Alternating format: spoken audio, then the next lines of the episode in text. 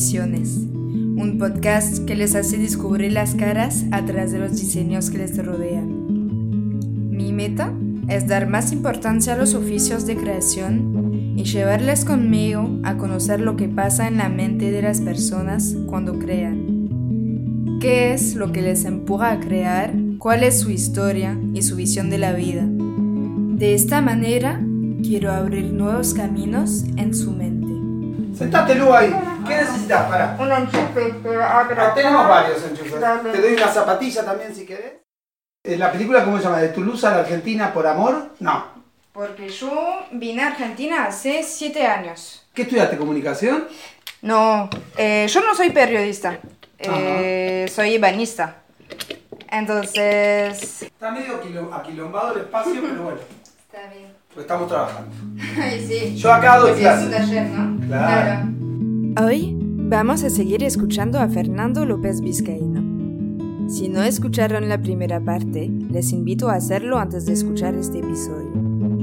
Hablamos de su historia y cómo se crió en el mundo de la zapatería, de la historia de Argentina y cómo evolucionó la artesanía en el país.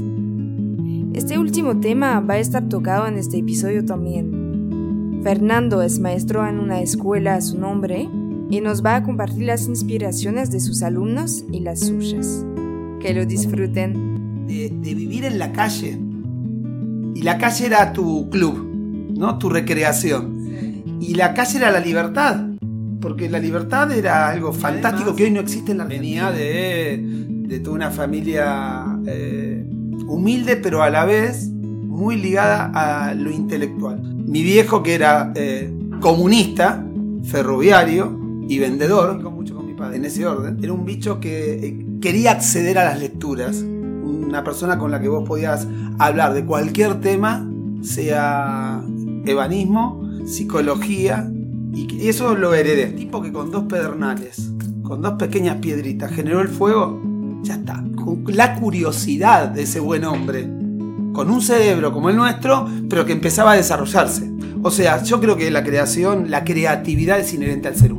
Uno no se hace creativo, uno lo tiene. ¿Conoces a Ken Robinson? Una escuela que te da más matemática que arte, es una escuela que de alguna manera te está fomentando otras cosas. Creo que el salto al vacío, hacia la creatividad, es un riesgo que el entorno te dice que no lo tenés que hacer, salvo que tengas. No, no, no, no, no lo busqué, me encontró.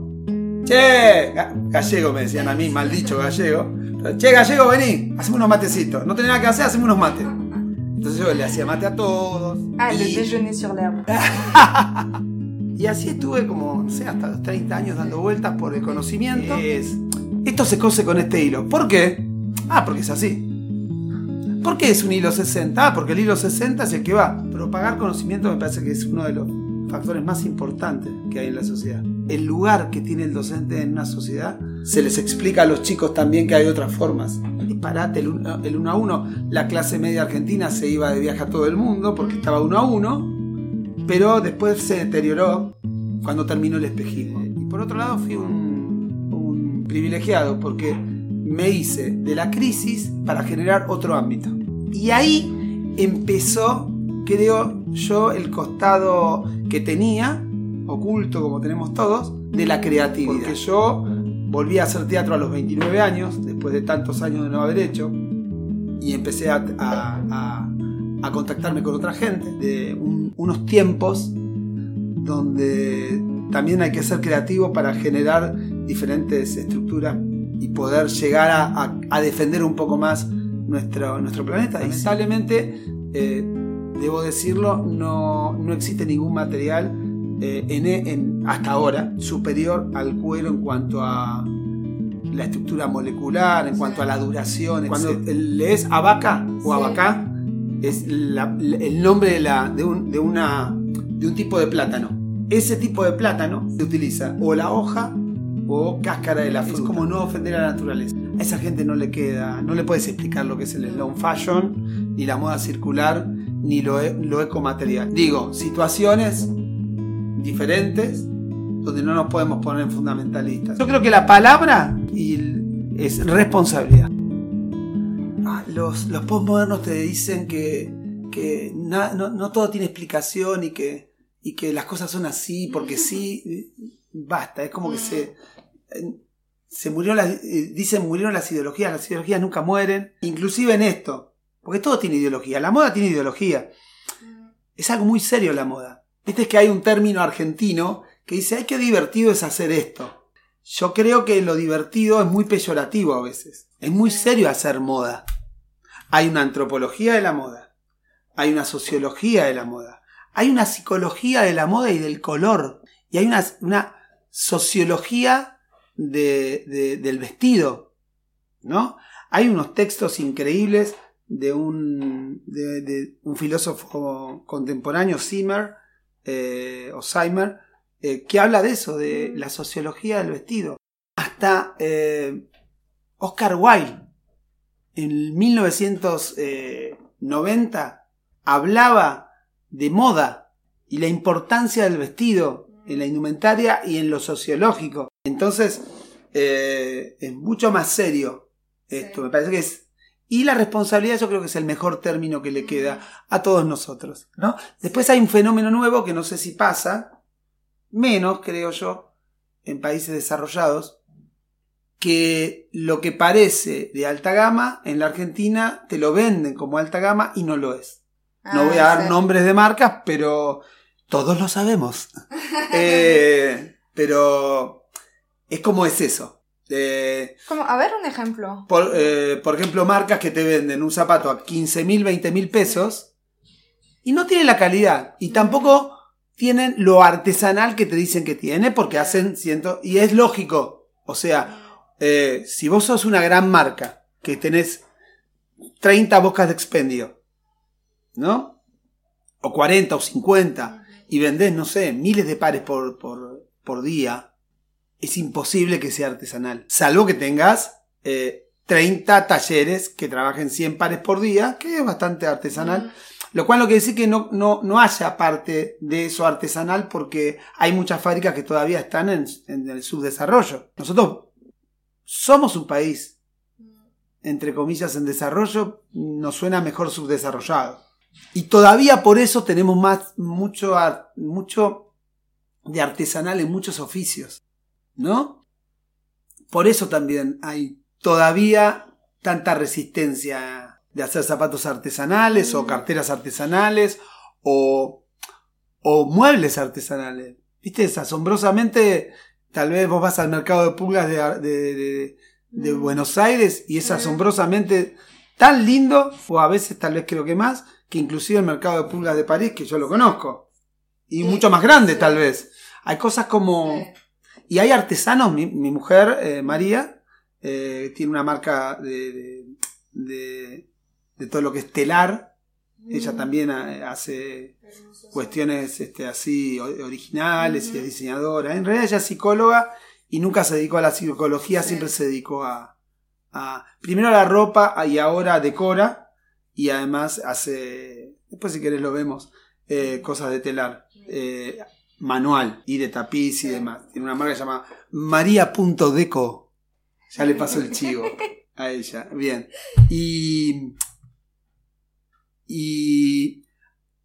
Se trabaja, ¿no? De una manera. eh, todavía artesanal. Sí. Porque hay poco, pero hay telaristas artesanales.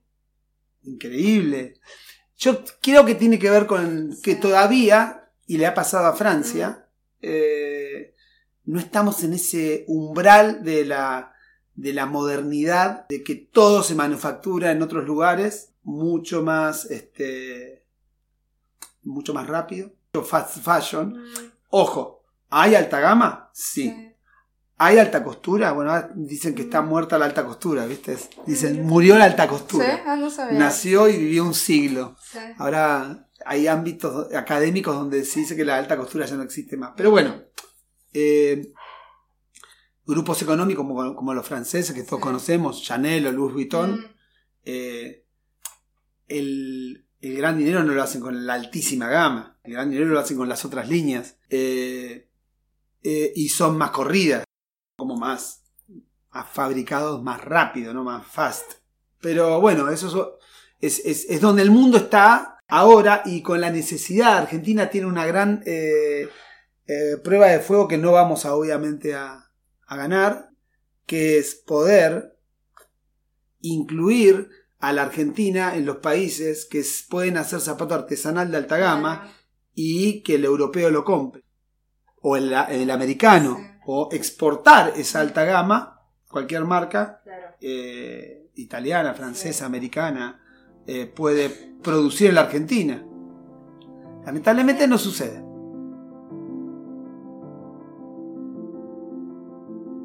Yo creo que ahora, eh, por ejemplo, el zapato, hay como una... Creo que, creo que en la Argentina, a partir de lo que yo estoy dando clases, yo doy clases hace eh, más de, a ver, desde el año 99, más de 21 años. Tengo cuarenta y tantos de oficio y 21 de... Lo que he notado que a partir de los 90, en la Argentina particularmente, no fue casualidad que dentro de lo que es la, la facultad de arquitectura, ¿no? Se generó una carrera nueva de diseño. Esa gente, que fueron los primeros diseñadores eh, de, moda y de indumentaria, eh, eh, a fines de los 90, son los que hoy tienen alrededor de 50 años y generaron una movida de diseño argentino en boutique y demás. Muchos de ellos ah, se han bajado porque también han cambiado, han cambiado los, los modos de venta. Hay nuevos diseñadores, ¿no? Como a mí no me gusta la palabra boutique, me mm. parece demasiado rimbombante. Tampoco me parece de autor, de autor este, tenemos grandes autores de literatura. Pero bueno, de diseño. Algunos muy, muy, muy, muy de, eh, diseño contemporáneo, moderno y, y, muy buenos, y otros que no. Bueno, pues eso es subjetivo. En la Argentina particularmente hay todo un revival de, recuperar esto, de la diseñadora que tiene el showroom. Me parece que sí.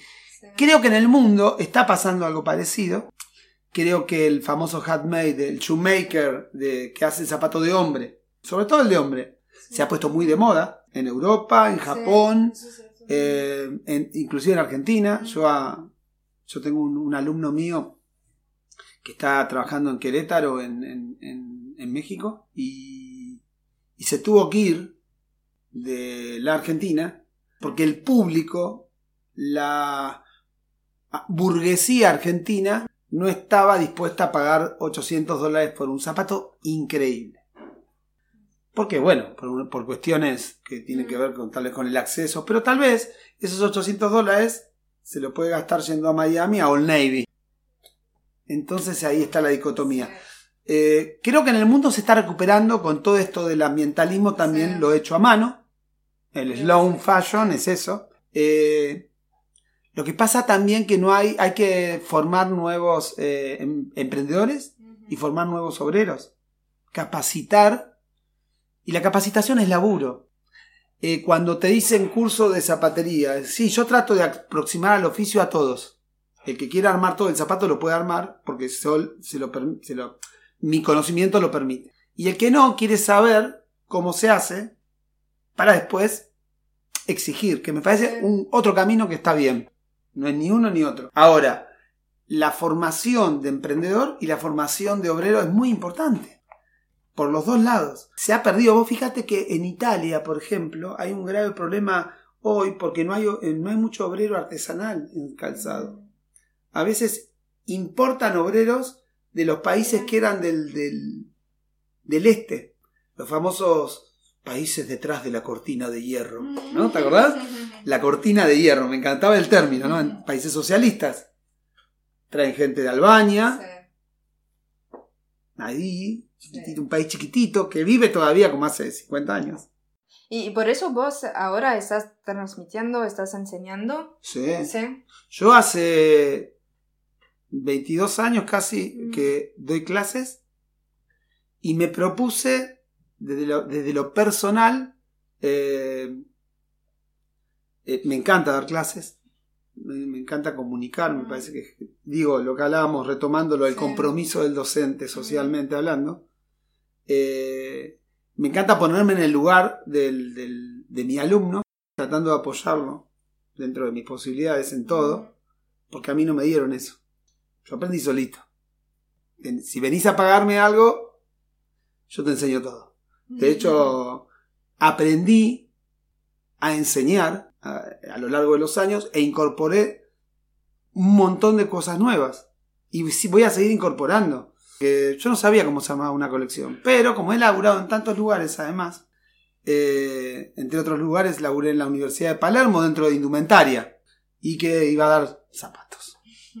Yo te puedo dar zapatos y hacer hijas mujeres. Como nadie me quería para hacerle hijas, les enseñaba zapatos. Pero eh, fuera de toda broma, eh, me di cuenta eh, cuando daba clases en Palermo que me faltaba una pata y empecé de autodidacta a generar el conocimiento sobre el armado de la colección desde el lugar, viste, de, de, la introspección, de la inspiración, que tiene que ver y está ligado con esto de lo que hablaba Robinson, ¿eh? Como que la, está en nosotros y está dentro. Vos podés saber que tenés un tenis, es una, una Birkenstock. Bueno, pero que sea la Birkenstock tuya, ¿no? Ah, es la de 12 villas común. No, es la de 12 villas pero con tu estilo. Sí. Vamos a ver cómo lo haces. Es eso. Y en Palermo, para mí también fue un orgullo porque no tener ni tercer año de la secundaria completo y poder dar este, clases dentro de una universidad, para mí fue todo un, un, un desafío personal. No, de hecho, los sueldos son, no, no, son este, grandes sueldos, son magros. Eh, por una por una este, por tres veces por tres horas por semana una vez por semana una vez sola pero digo fue un desafío que me encantó además me parece estuve como siete años dando clases allí y iba porque quería porque me encantaba eh, y porque el compromiso con la educación es muy importante y salieron zapateras de ahí yo tengo dos alumnitas eh, muy talentosas que se llaman Joana y y Cielo, que tiene una marca que se llama Hermanas Águila, y que ellas creo que, puedo equivocarme, pero creo que no, porque terminaron, estaban terminando la carrera y vinieron después al taller conmigo a, sí. a tomar clases, y creo que nunca se dedicaron a la ropa. Creo que tenían una especie de grupo, de que se juntaban cuatro o cinco diseñadores para querer generar algo, pero creo que ellas después decidieron hacer zapatos y hace como 10 años. Y son la verdad muy talentosas.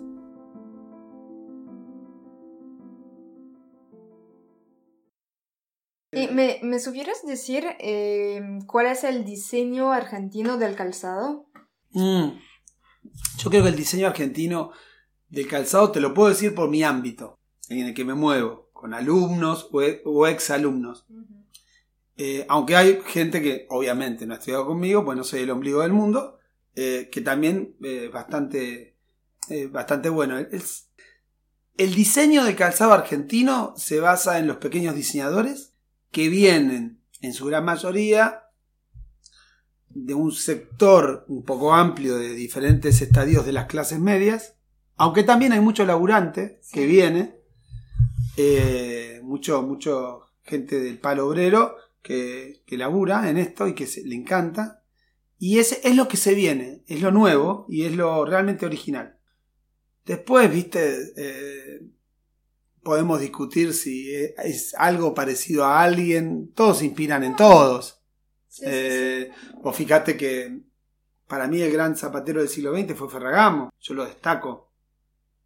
No hay duda. Leete la historia de Ferragamo y es un tipo con una genialidad enorme. Yo me, me, me, me reflejo mucho en él porque ven, venimos del mismo palo. Él era hijo de campesinos y rompió con el mandato.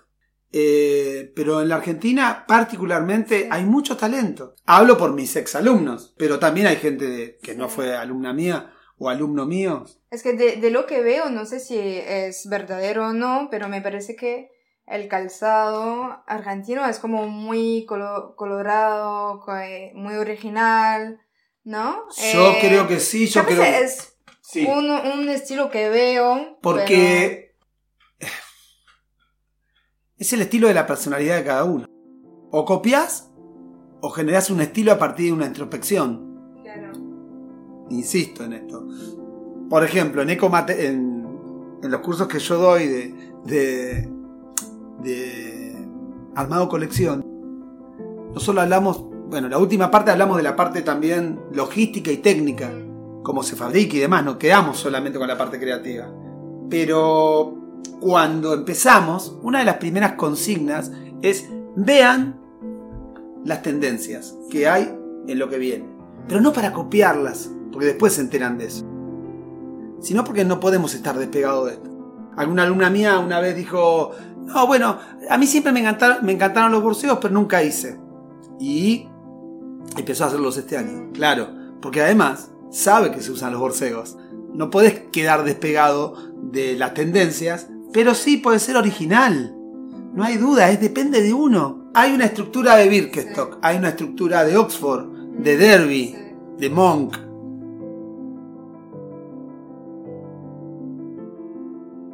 Hay dos estilos acá en Argentina. O sea, te lo hablo porque. Sí, porque lo ve- ¿Hace cuánto que estás. Lu? Yo hace un año y medio ahora. Muy bien, muy bien el castellano. Gracias.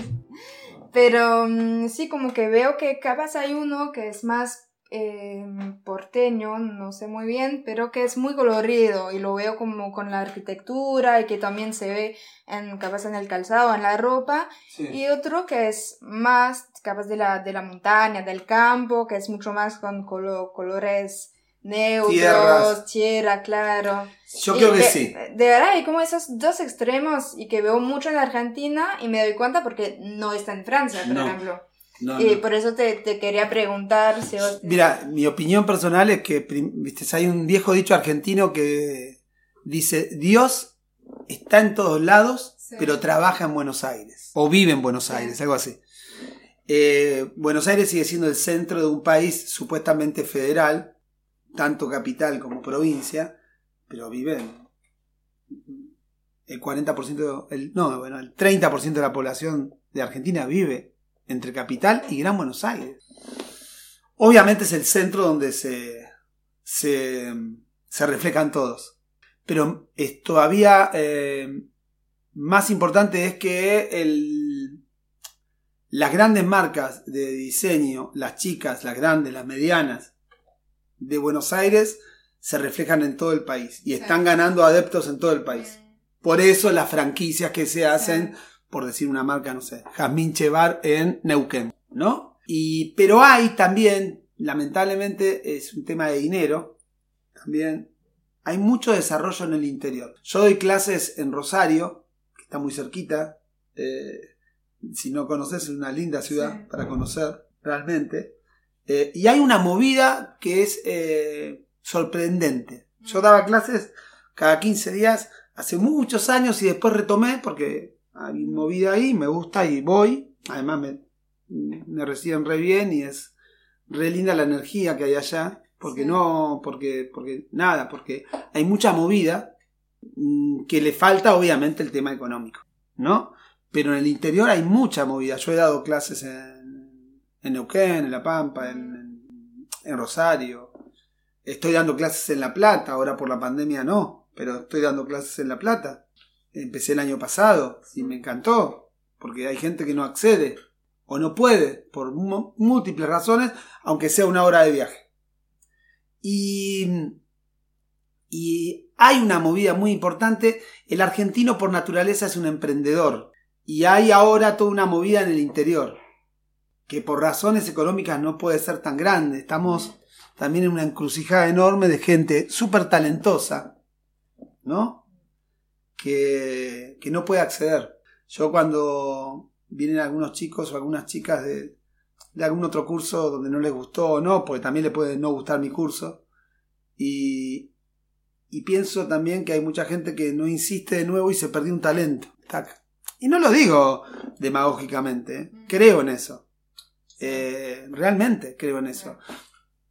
El, el- tu elemento, el calzado. Eh, Viste que hay un. Hay un oficio, no, hay una carrera llamada actuario, que es todo matemática. Se, se reciben muy pocos en la Argentina y en el mundo. El actuario. Eh, Finanzas, matemática, números. Este alumno que está viviendo en México ahora era actuario. Y rompió con absolutamente todo. ¿Cómo, cómo se llama? Se llama Martín Castés. Se llama Castés Hermili, con E. Dale. Es, eh, Martínez es un tipo que, que rompió con la estructura que le encomendaban socialmente. Creo que, y no sé, Martín Tincho debe tener 40 años. Y él est- estuvo conmigo, yo fui su primer maestro, después viajó, se tomó como años sabáticos, investigó con otros maestros y demás, y bueno, y él es su mundo. En su mundo en México, se enamoró, se casó, eh, y bueno, y produce su propio... No es lo mismo laburar en contabilidad que laburar en, en zapatería. No es lo mismo. Mm, Yo no, no comparto los que dicen, ah, qué creativo que es el... Sí. porque hizo cuentas. Yo no sé si eso... mm, No creo que eso sea creatividad. Creatividad pasa por otros órdenes. Me parece. Mi humilde opinión, no creo que sea así. Y después el desarrollo de la necesidad. ¿No?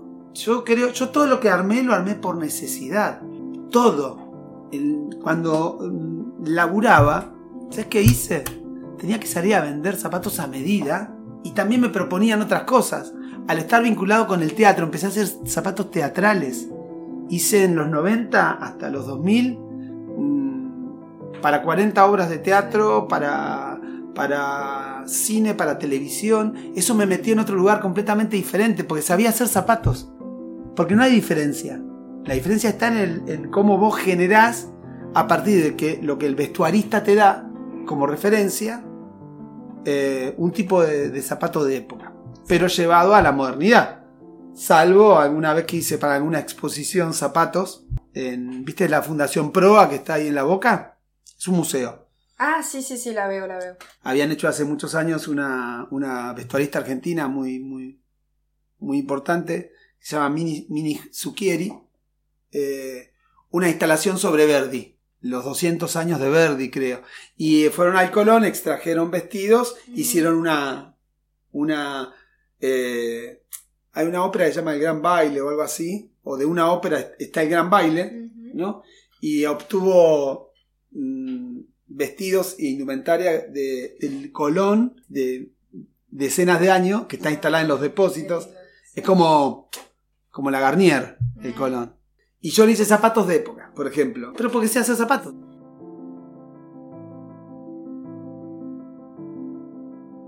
Y ahora que mm, capaz que ahora te es más libertad en, en- en lo que haces, en los calzados que haces, Sí. ¿cuál es tu esti- estilo? A mí me gusta un zapato que recupere todas las técnicas del zapato eh,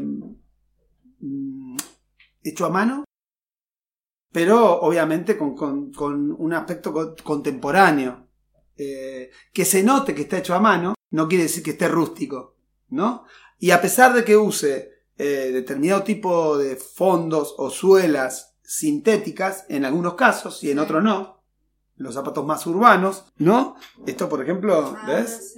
Es un, un- un- un clásico tenis o como se le denomina eh, deportivo americano, pero que me gusta mucho eh, en, en la parte de la horma rescatar lo, lo más vintage, lo más retro, pero a la vez darle un toque moderno, pero tal vez, por ahí sacó, mira, con suela Ah, en la plantilla, cosido a mano, ¿Cómo se ve que está hecho a mano? eh, ¿Cómo puedes reconocerlo esto? Eh, poder reconocerlo primero por el tipo de estructura que tiene. Y por, por ejemplo, un dato. Levanto la pequeña plantilla de arriba, que es la de vista, y observo si está con unas puntitas de pequeños clavos que se notan, no te van a clavar, sino están remachados por la chapa que tiene algunas de las hormas, como en este caso. Remachan y eso está semillado.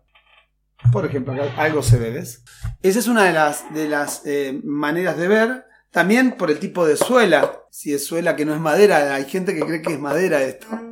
Es cuero vacuno, en este ¿En caso. serio? Claro. Terminado de una manera, ¿no? Eh, y también el tema de, de costuras y también el tema de, de los elementos que se le ponen internamente.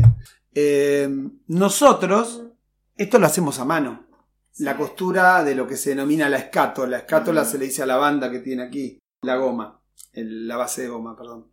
Pero se puede mandar a coser a máquina. Nosotros decimos hacerlo a mano.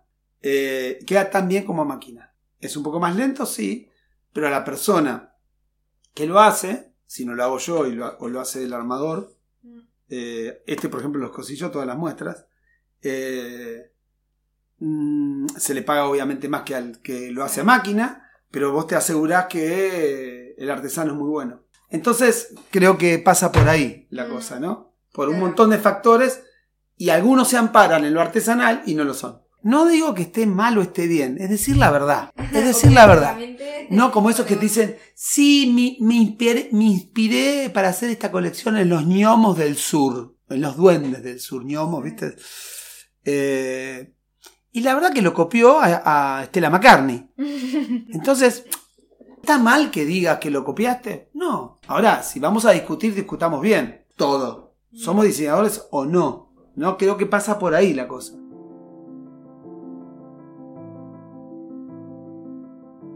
¿Y vos hay personas que te inspiran? ¿O hay cosas que te inspiran? A mí me inspira todo lo, lo que... Lo, lo- a mí me gusta mucho eh, todas las artes. Sí. Sí, realmente las artes y, la, y, la, y la- las ciencias humanas, humanísticas, ¿no? sí. Me gusta mucho la filosofía, me gusta mucho la sociología, de hecho lo incorporo en los cursos. ¿Tienes una autora así que, que te gusta más? o? De filósofos, mm, Vamos. hay muchos, hay muchos contemporáneos, antiguos, creo que desde Sócrates pasando por Spinoza, Ujú. hay muchos. Puedo decirte tres o cuatro, pero también eh, eh, un, un tipo que no se ha leído tanto en, en- en- en filosofía, pero lo han leído otros, otros tipos de, de- de carreras, pero ahora se está re- revitalizando, es Benjamin, Walter Benjamin, un señor de origen eh, judío, alemán, que fue de la, de la vieja escuela de filosofía eh, alemana, eh, que bueno, muere muy joven, porque... mm, qué loco, porque el tipo tenía que pasar, eh, huyendo de los alemanes, estaba en Francia. Y la, la eh, frontera entre Francia y España estaba abierta y podía acceder. El día que el tipo va a cruzar, se cierra la frontera. ¿Y sabes cuántos días se cerró la frontera? Uno solo. El tipo dijo, me mato. Pues no voy a pasar por, la, por los campos de concentración. Es terrible, ¿no? Tipo que nació en 1890 y Mm. pico y murió en un gran pensador, un tipo eh, que tiene libros increíbles. Este, para mí el, el mejor, te lo tiro si te gusta, es un pequeño librito que se llama Tesis de la Filosofía Humana o algo así. Que son pequeñas tesis que son para desarrollar, ¿no? Pero fantástico. Y también, eh, qué sé yo, eh, bueno, Nietzsche con esa cosa de Sí. contracultura que tiene, que parece punk, ¿no? Nietzsche, un, un gran filósofo. Y muchos, qué sé yo, hay... Y a ver, de artista. Y artistas en literatura. eh, Ah, yo, yo no sé de literatura, pero mm, Bueno. artista... eh, de depende de qué artista. De artistas, a mí me gustan mucho las artes plásticas. Sí. Entonces, Bueno, me gusta mucho el impresionismo francés. Sí. Como movimiento, además, ¿no? Un movimiento revolucionario. Me gusta mucho también desde Picasso hasta Warhol, eh, Hooper, eh, Basquiat, que es un tipo también que sigue siendo moderno hoy. Hoy Basquiat lo ves y vos decís, ah, boludo, esto es lo que hacen ahora los Mm. pibes. O sea, me gusta, me gusta mucho Pollock. Mm. Las técnicas de Pollock son. De hecho, en la, en la facultad una vez planteé una consigna que era hacer zapato deportivo eh, con la técnica de Pollock. Compramos, eh, le hice comprar a los chicos un cuero sin terminar, se le dice vacuno o semi-terminado Sí. En vaca, que sería la, la precapa que se le da, como vos lo ves en el cuero final. Y era deportivo inspirado en Pollock. Inspirado no en Pollock, sino en las técnicas. Conseguí las tintas por una alumna mía que trabaja, que es dueña o era dueña de una marca que se llama Durán, de pigmentos para industria de cuero, y pintamos con los elementos que correspondían. Y primero, primero hicieron el diseño. ¿no? Tenían el diseño en el piso con las piezas y ahí empezaron a laburar. ¿Por qué? Porque si no era diseñar chorrear, viste que él habla del dry pit, del chorreado, de Pollock, y del action painting, que es meterte Claro. en la obra. En yo no puedo, puedo chorrear, chorear, eh, digo chorrear y no hacer lo que hace Pollock, obviamente, ¿no? Pero fantástico, mira. Increíble, Pollock. Sí, sí, sí, Increíble, un señor que quería ser. Él amaba a Picasso y creo yo que con su alter ego, con su, con su ego quería ser Picasso. Bueno, Picasso, hay Sí. tan, tanto. Bueno. artistas tanto. ¿Y, y en la moda? En la moda, el- yo creo que. No, no te Eh, inspira mucho. No, me, me- me da, me, me- me da mucho placer eh, poder contar la historia de Ferragamo y reflejarme. Porque también yo a los chicos les digo que respeten mucho todas las cuestiones técnicas antiguas. Porque las técnicas antiguas son las que se valorizan, ¿no? Y de hecho, bueno, la literatura me gusta mucho y ahora la, la colección que voy a hacer en, en invierno, si, si Dios y, y la, la pandemia quiere, ya la estoy realizando, me inspiré en autores, literatura de origen argentinos eh, y algún uruguayo, como bueno, como el infaltable Borges o Cortázar o, o un, un Rodolfo Walsh, eh, también Galeano, eh, Eduardo Galeano, que es un señor que murió hace muy poquito, un gran autor, y eh, en literatura me encanta eso. Y también a veces te inspiras en la música. ¿no? La música es un gran inspirador, la arquitectura, creo que todas las artes son fantásticas. Eh, una vez les hice, le planteé a los chicos de Palermo también en una hacer a Prince como Ah, referencia. Y Prince, viste que era muy camaleónico. Los artistas americanos son muy camaleónicos, Sí. ¿no? Ah, eh, no conozco mucho el estilo vestuario de Prince. pero- Más allá que el, el vestuario, eh, el vestuario apoyado en la música. Prince, eh, si vos ves la historia de, de- de su evolución artística, de los, pensá que el tipo era un fenómeno ya a los 15 años. Y Warner, la gran Warner, de, de editora de discos, entre otras cosas, le hizo firmar un contrato millonario desde el principio. Porque ya sabían que era un pibito que se las traía. Y el tipo fue evolucionando en el vestuario y en la música, en, en la obra. Bowie. Bowie es moderno y va a ser moderno en el 2100. Que no es un detalle menor. Yo siempre digo, Bowie es Futurama. Increíble. Hay tantos grandes artistas en donde uno se puede inspirar. Pero no eh, inspirarse en, en, en cómo se vestían ellos. Sino en cómo lo calzarías vos.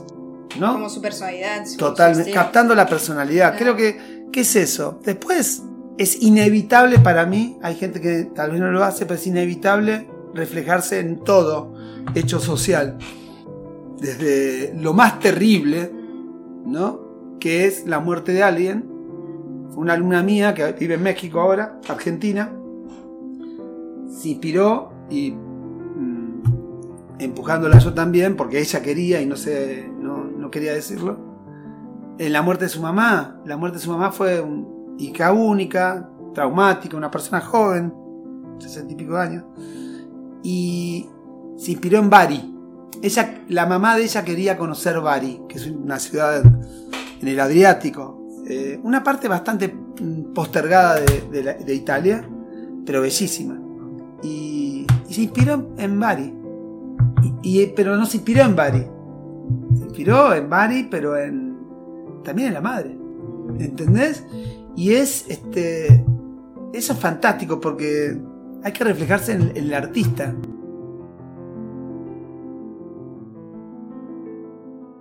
Cuando Lennon hizo un tema que decía no creo en nadie, no creo ni en Zimmerman, no creo en Dios, no creo, ¿no? Solo creo en Yoko y en mí. Y eso es, eh, es un desengaño con determinadas cosas. Y el, y el artista, estamos hablando de John Lennon, ¿no? Estamos hablando de, uno, de, Mozart. Pero bueno, el tipo lo hizo. No es como que ah, lo bueno y lo malo está perfecto. ¿No? Porque es inspira porque moviliza. Uno tiene que movilizarse. Vivimos movilizándonos. Si no, somos nada. Es un tránsito muy chiquitito, el de la vida. Es milagroso estar acá. Es mila- realmente es un milagro que no de un esperma que ovuló salgas vos. ¿Cuántos espermas hay? Y solo llega uno. Y fue el tuyo, que combinó y ovuló con la mujer y salió lo que salió. Después todo el resto, científicamente hablando, pero eso es genial. No podemos desperdiciar esta oportunidad. Hay que hacer. Todos los días tenés que levantarte.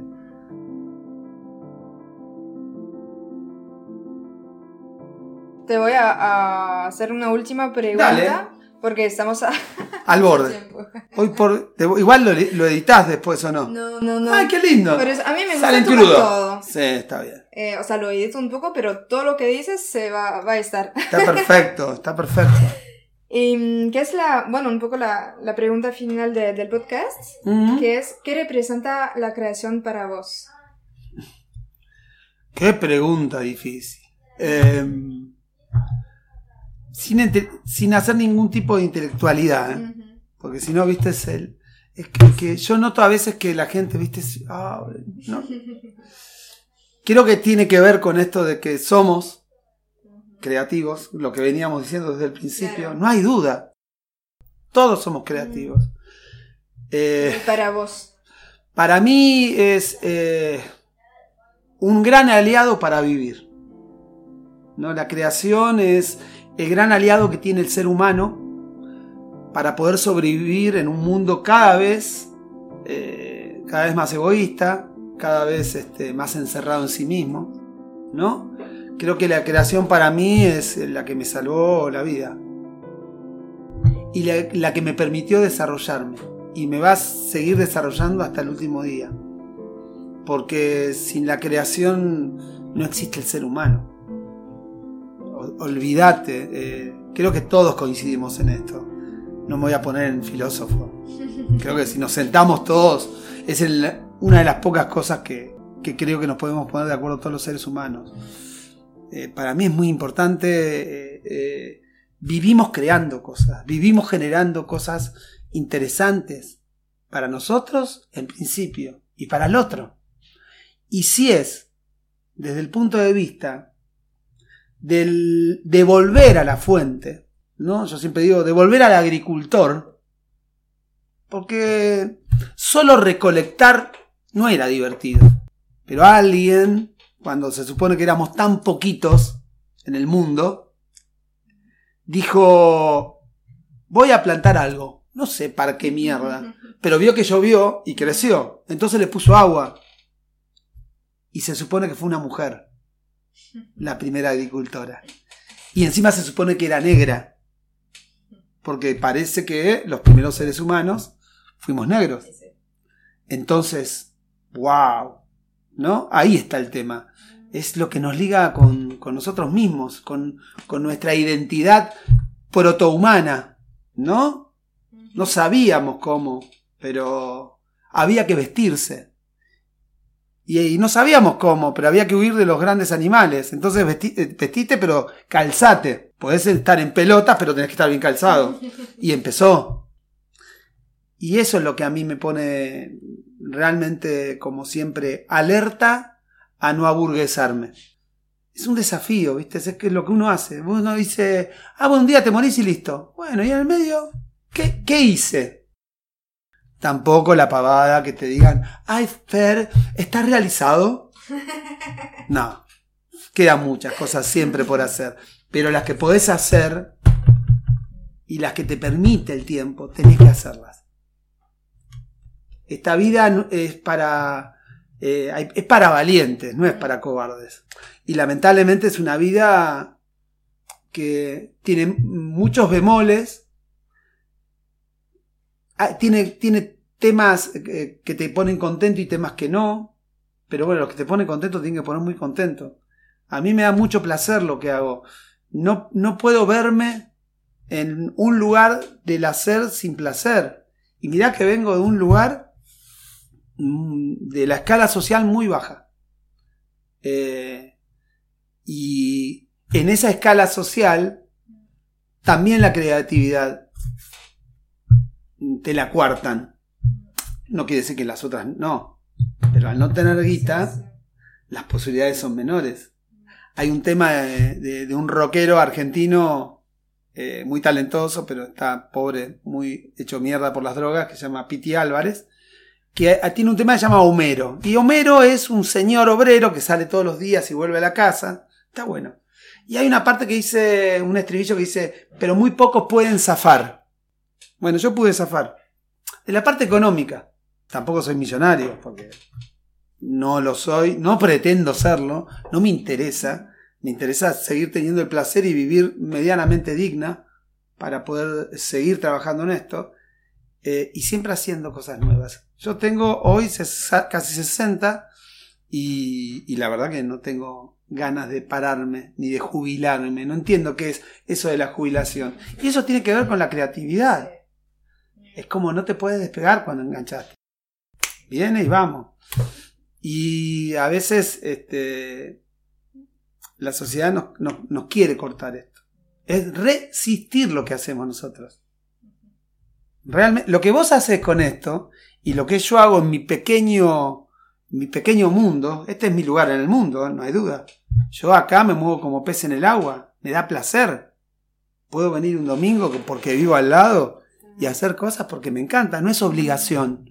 No lo siento como un gran... Es un trabajo, pero no lo siento como una obligación, una espada de Damocles que está atravesando mi cabeza. No, no.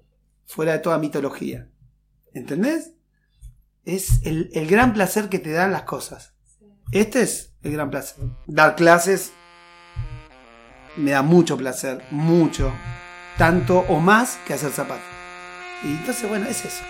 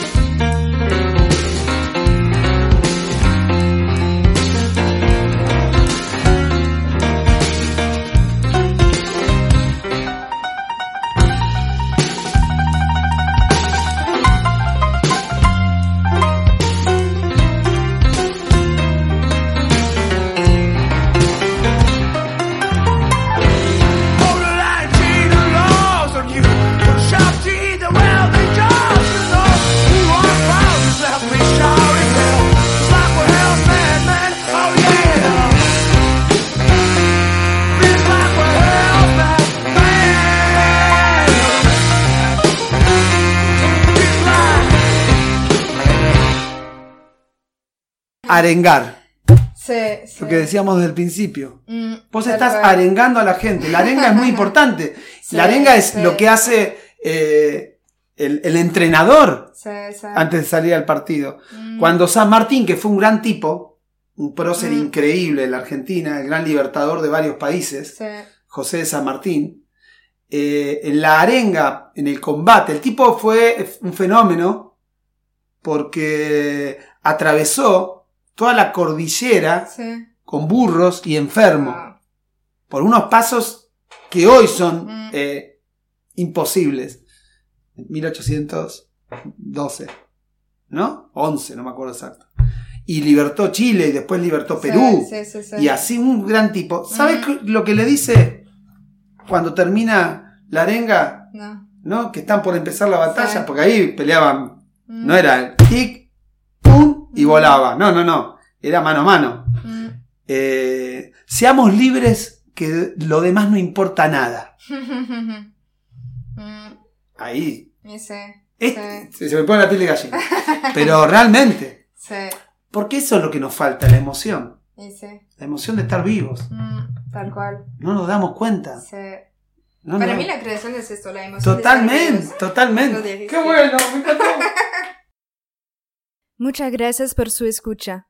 Para descubrir las fotos detrás de la entrevista, pueden ir a verlas en la cuenta Instagram Visiones Podcast o en la página internet visionesdeargentina.com. Nos vemos la próxima.